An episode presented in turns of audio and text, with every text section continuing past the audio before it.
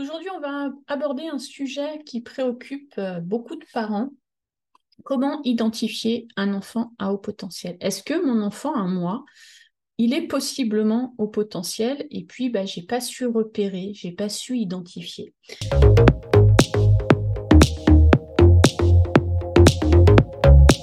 C'est une question complexe, mais ne vous inquiétez pas, on va tout décomposer ensemble. Avant de plonger dans le vif du sujet, je tiens à vous préciser que euh, le haut potentiel, c'est un domaine très nuancé. C'est pas il n'y a pas une taille unique pour identifier le haut potentiel, ok? C'est bien, c'est pas des cages à, cocher, c'est toute une manière d'être au monde, d'être un enfant à haut potentiel, d'accord? Je vous emmène avec moi. Imaginez Sarah, une maman euh, qui a remarqué que son fils de 7 ans, on va l'appeler euh, Max, est différent des autres enfants. Il pose des questions complexes, euh, il est très curieux, il semble très sensible, il s'ennuie à l'école. Sarah, elle se demande si Max il pourrait éventuellement être un enfant à haut potentiel. Peut-être que comme Sarah, vous vous posez cette question, peut-être que vous êtes arrivé sur cette vidéo parce que vous vous posez cette question moi, j'ai envie de vous proposer que plutôt que d'essayer de cocher des cases, euh, ben, je vous invite plutôt à vous poser différentes questions. On va se les poser ensemble et je pense que c'est en répondant à ces différentes questions que vous allez pouvoir savoir si c'est pertinent pour votre enfant ben, de pousser euh, les recherches plus loin ou si c'est pas pertinent. OK?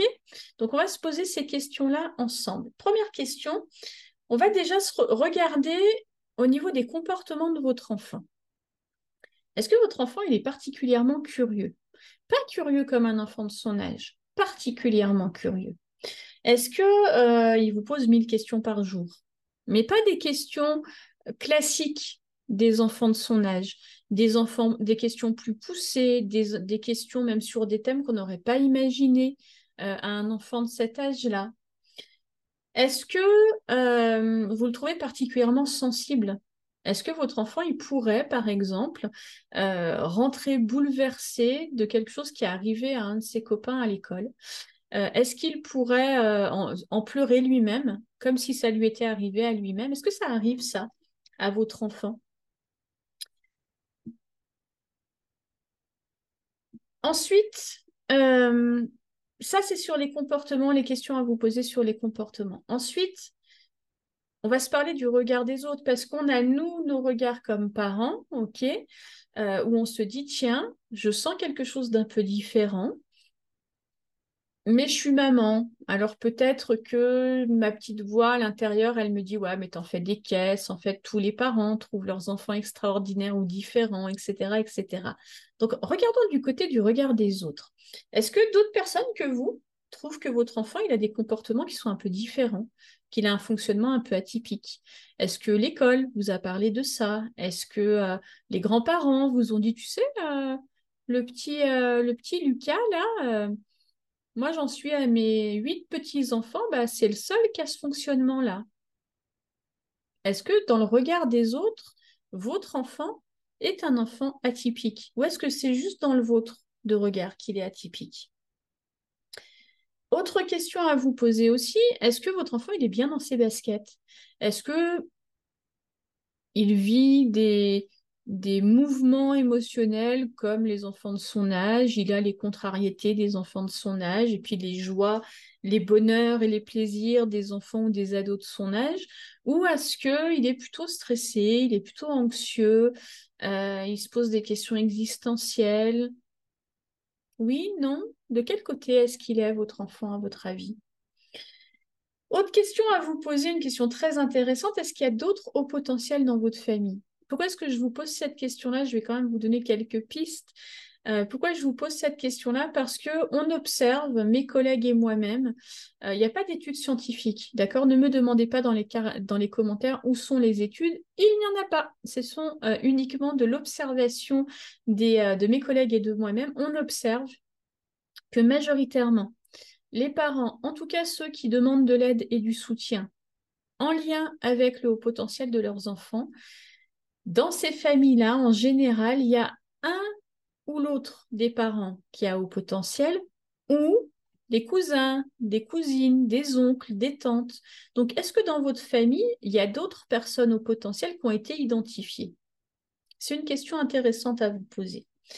J'ai envie de vous dire que en répondant à toutes ces questions, et puis si majoritairement vous avez euh, répondu oui à toutes ces questions, vous pouvez probablement envisager un haut potentiel chez votre enfant. Ça veut dire quoi? À vous de voir je vous rappelle, comme parent, vous gardez votre libre arbitre. C'est tellement important. À vous de voir si ça vous paraît pertinent d'aller faire passer des tests à votre enfant ou si c'est pas utile. Je vais bientôt vous faire une vidéo sur, euh, les, sur les tests de QI et l'identification du haut potentiel, mais ce que j'aimerais vous dire ici, c'est que on a balayé là dans cette vidéo un ensemble de caractéristiques qui peuvent vous mettre la puce à l'oreille sur les comportements, la sensibilité et puis le regard, que d'autres personnes ont sur votre enfant. Est-ce qu'il est atypique ou pas cet enfant Maintenant, si vous vous dites, bah oui, je le reconnais dans tout, et puis vrai, en plus j'ai déjà regardé d'autres de tes vidéos ou je te suis sur un autre réseau et je me reconnais bien dans tout ce que tu partages. Est-ce que ça veut dire systématiquement qu'il faut aller faire passer un test à votre enfant? Non, pas systématiquement. Le test de QI, en vrai, il est intéressant en France que pour l'école. Il est intéressant que si vous avez besoin de demander des aménagements dans le cadre scolaire. Sinon, ça a assez peu d'intérêt d'avoir le chiffre du test de QI de votre enfant dans les mains. D'accord? Vous rassurer sur un haut potentiel ou pas. Peut-être que ça peut être un objectif aussi pour vous, mais en tout cas, euh, ce n'est pas une obligation, ce n'est pas le passage obligatoire, le test de QI. Et puis, si vous voulez aller plus loin dans les investigations, parce que vous en ressentez le besoin pour vous ou pour votre enfant, veillez et assurez-vous que le test de QI va être assorti d'une étude de la personnalité complète de votre enfant. N'acceptez pas d'un professionnel qu'il ne fasse qu'un test de QI.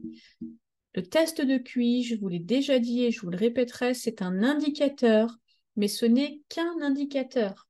Si vous voulez avoir réellement une idée de comment s'exprime le haut potentiel pour votre enfant, alors il faut qu'il y ait associé avec ce test de QI d'autres tests de personnalité, d'études de la personnalité de votre enfant.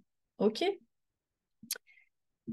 il y a certains enfants à haut potentiel qui vont bien et donc vous n'avez pas forcément besoin hein, de mettre une étiquette sur votre enfant. Et puis il y a des parents aussi d'enfants à haut potentiel qui vont bien et qui ne ressentent pas le besoin de mettre une étiquette sur leurs enfants.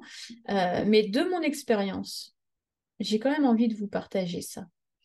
De mon expérience dans les accompagnements que je propose, dans, les, dans tous les programmes de formation que je propose, ce que j'observe, c'est que tous les parents qui sont arrivés en disant Ouais, mais moi, Séverine, mon fils, il n'a pas, pas passé les tests. Euh, est-ce que je peux quand même venir à ton programme? Est-ce que je peux quand même venir à tes accompagnements? Et que j'ai dit Oui, bien sûr, venez. Si ce que je vous partage résonne pour vous, alors venez. Ce que j'observe, c'est que parmi toutes ces familles, tout avait raison. Il n'y en a pas une où, au bout d'une vidéo de programme, d'un rendez-vous live, etc., etc. Il n'y en a pas une où je me suis dit, waouh, cette maman ou ce papa, ils se sont trompés, y a rien ils n'ont rien à faire là. C'est euh, Fabrice Michaud euh, dont j'aime beaucoup le travail, que vous connaissez peut-être. Je vais vous mettre un petit lien euh, vers la chaîne de Fabrice Michaud, parce que j'aime beaucoup sa vision du haut potentiel aussi, qui, qui dit ça, qui dit, en général, quand il y a un doute, il n'y a pas de doute. Et je suis assez d'accord avec lui. En général, quand les parents se disent Ouh, il y a un truc qui me parle du haut potentiel, tiens, je vais aller un peu regarder. Et puis, ah ben ouais, ah ben oui, ça, ça me parle, ah ben oui, ça en dirait mon enfant, etc., etc. En général, les parents ne se trompent pas. Pourquoi? Bah Parce que euh, les parents qui sont comme vous dans cette recherche de mieux comprendre, de mieux identifier le haut potentiel et de mieux comprendre comment il s'exprime pour leur enfant, ce sont des parents qui ne sont pas dans une démarche de glorification d'eux-mêmes, de regarder, mon fils est à haut potentiel et je vais pouvoir l'annoncer au monde entier. C'est pas ça hein, que vous êtes. Vous n'êtes pas ce genre de parents. Vous êtes des parents en général qui rencontré des défis, la plupart du temps qui êtes souvent démunis, voire même épuisés hein, face au comportement de votre enfant, vous ne les comprenez pas très bien, vous ne savez plus quoi mettre en place, vous êtes en difficulté, en souffrance. Et pouvoir regarder vos difficultés, vos défis ou ceux de vos enfants d'ailleurs par le prisme du haut potentiel, ben, c'est une piste pour vous pour trouver du mieux, pour aller mieux, vous, vos enfants, pour vous épanouir davantage dans votre parentalité, pour aider vos enfants à être plus épanouis. Donc, on ne va pas aller chercher à mettre une étiquette au potentiel à un enfant juste pour la gloire de dire qu'il est à haut potentiel.